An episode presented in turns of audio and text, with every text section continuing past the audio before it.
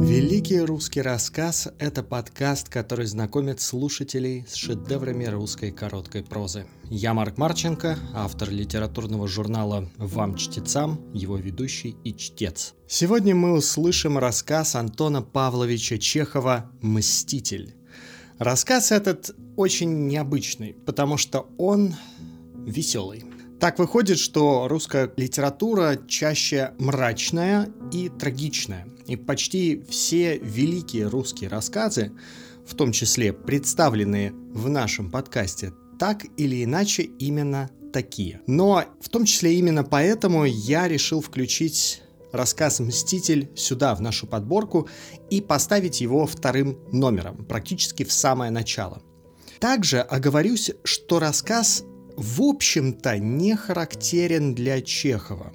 Есть такое заблуждение, к которому нас подталкивает своеобразный и крайне неудачный выбор рассказов Чехова, которые включены в школьную программу. Так вот, заблуждение это состоит в том, что Чехов в принципе писал в основном рассказы сатирические или юмористические – а, то есть где-то он над кем-то посмеивался, где-то кого-то высмеивал.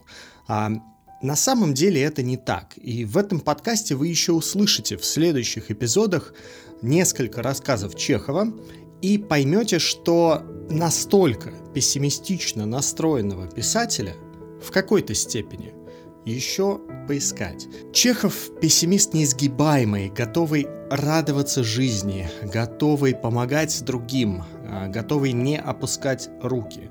Он пессимист с активной жизненной позицией, с положительным настроем. Но все же большая часть его рассказов, особенно лучшие из них, они о трагедиях. И если уж так размышлять, рассказ «Мститель», он, в общем-то, тоже о трагедии. Но написан он с таким задором, с таким желанием посмеяться над ситуацией, с таким стремлением автора показать, что смех – может помочь вам выкарабкаться даже из очень серьезной и очень трагичной истории, что я просто называю его самым веселым рассказом из всех, которые я читал. Там замечательный юмор, он очень ироничный и он очень остроумный. При этом я смею надеяться, что вас он не только повеселит, но также поможет в целом сохранять положительный настрой и помнить, что Многие с виду сложные ситуации можно решать с помощью юмора и с помощью смеха. Итак, приятного прослушивания. Антон Павлович Чехов. Мститель. Федор Федорович Сигаев вскоре после того, как застал свою жену на месте преступления, стоял в оружейном магазине «Шмукс и Ко» и выбирал себе подходящий револьвер. Лицо его выражало гнев, скорбь и бесповоротную решимость. «Я знаю, что мне делать», — думал он. «Семейные основы поруганы, честь затоптана в грязь, порог торжествует. А потому я, как гражданин и честный человек, должен явиться мстителем. Сначала убью ее и любовника, а потом себя». Он еще не выбрал револьвера и никого еще не убил, но его воображение уже рисовало три окровавленных трупа разможженные черепа, текущий мозг, сумятицу, толпу зевак, вскрытие. Злорадством оскорбленного человека он воображал себе ужас родней публики, а агонию изменницы и мысленно уже читал передовые статьи, трактующие о разложении семейных основ. Приказчик магазина, подвижная французистая фигурка с брюшком и в белом жилете, раскладывал перед ним револьверы и, почтительно улыбаясь, шаркая ножками, говорил. «Я советовал бы вам, месье, взять вот этот прекрасный револьвер. Система Смит и Вессон. Последнее слово огнестрельной науки. Тройного действия, с экстрактором, бьет на 600 шагов, центрального боя. Обращаю, месье, ваше внимание на чистоту отделки. Самая модная система, месье. Ежедневно продаем по десятку для разбойников, волков и любовников. Очень верный и сильный бой. Бьет на большой дистанции и убивает на вылет жену и любовника. Что касается самоубийц, то, мсье, я не знаю лучшей системы. Приказчик поднимал и опускал курки, дышал на стволы, прицеливался и делал вид, что задыхается от восторга. Глядя на его восхищенное лицо, можно было подумать, что сам он охотно пустил бы себе пулю в лоб, если бы только обладал револьвером такой прекрасной системы, как Смит и Вессон. «А какая цена?» – спросил Сигаев. «Сорок пять рублей, месье». «Ммм, для меня это дорого», в таком случае, месье, я предложу вам другой системы подешевле. Вот, не угодно ли посмотреть? Выбор у нас громадный на разные цены. Например, этот револьвер системы Лефоше стоит только 18 рублей, но... Приказчик презрительно поморщился. Но, месье, эта система уже устарела. Ее покупают теперь только умственные пролетарии и психопатки. Застрелиться или убить жену из Лефоше считается теперь знаком дурного тона. Хороший тон признает только Смит и Вессон. «Мне нет надобности ни стреляться, ни убивать», — угрюмо солгал Сигаев. «Я покупаю это просто для дачи, пугать воров». «Нам нет дела, для чего вы покупаете», — улыбнулся приказчик, скромно опуская глаза. «Если бы в каждом случае мы доискивались причин, то нам, месье, пришлось бы закрыть магазин. Для пугания воров Лефаше не годится, месье, потому что он издает негромкий, глухой звук, а я предложил бы вам обыкновенный капсульный пистолет Мортимера, так называемый дуэльный. А не вызвать ли мне его на дуэль? Мелькнуло в голове Сигаева. Впрочем, много чести. Таких скотов убивают, как собак. Приказчик, грациозно поворачиваясь и семеня ножками, не переставая улыбаться и болтать, положил перед ним целую кучу револьверов – аппетитнее и внушительнее всех выглядел Смит и Вессон. Сигай взял в руки один револьвер этой системы, тупо уставился на него и погрузился в раздумье. Воображение его рисовало, как он размозжает черепа, как кровь рекою течет по ковру и паркету, как дрыгает ногой умирающая изменница. Но для его негодующей души было мало этого. Кровавые картины, вопли ужас его не удовлетворяли. Нужно было придумать что-нибудь более ужасное. Вот что. Я убью его и себя, придумал он, а ее оставлю жить. Пусть она чахнет от угрызений совести и презрения окружающих.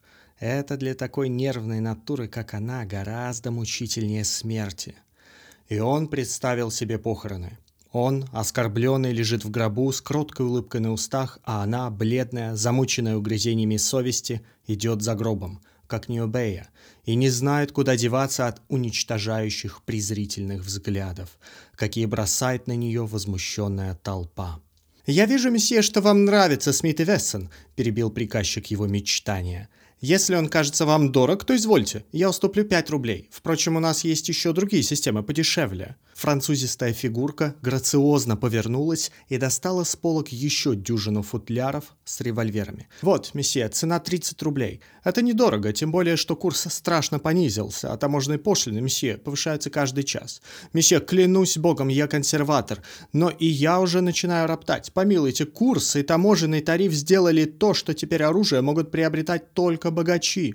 Беднякам осталось только тульское оружие и фосфорные спички, а тульское оружие — это несчастье. Стреляешь из тульского револьвера в жену, а попадаешь себе в лопатку.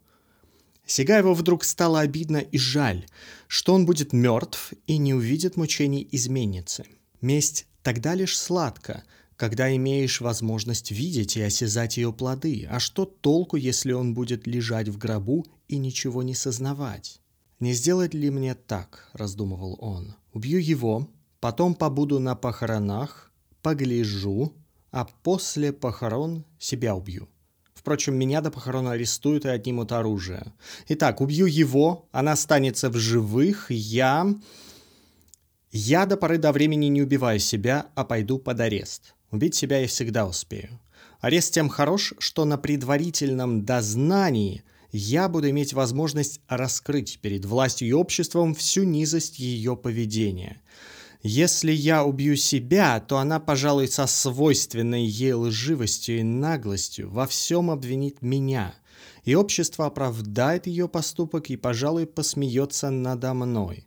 Если же я останусь жив, то Через минуту он думал, да, если я убью себя, то, пожалуй, меня же обвинят и заподозрят в мелком чувстве. И к тому же, за что себя убивать? Это раз. Во-вторых, застрелиться значит струсить.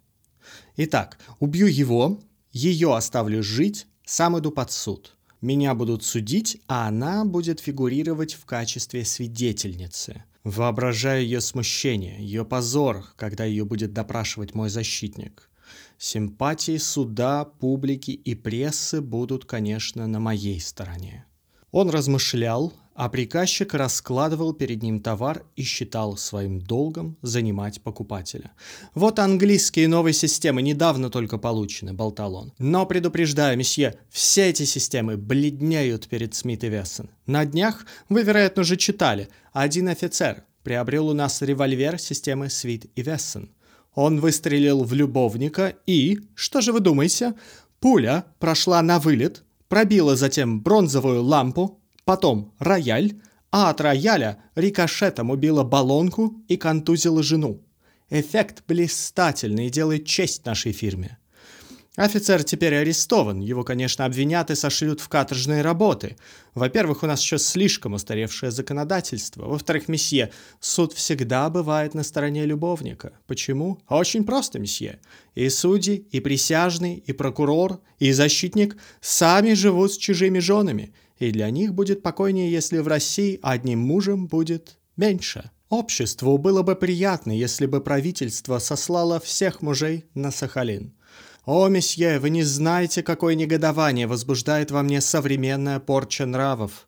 Любить чужих жен теперь так же принято, как курить чужие папиросы и читать чужие книги. С каждым годом у нас торговля становится все хуже и хуже.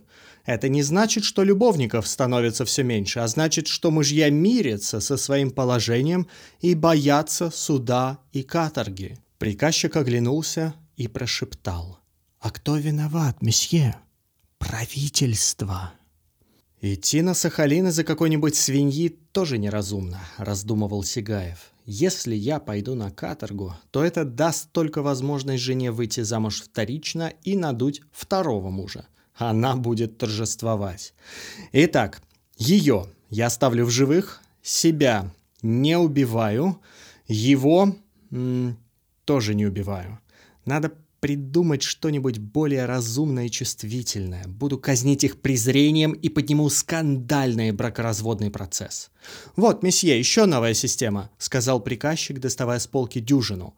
«Обращаю ваше внимание на оригинальный механизм замка». Сигаеву после его решения револьвер был уже не нужен, а приказчик, между тем, вдохновляясь все более и более, не переставал раскладывать перед ним свой товар.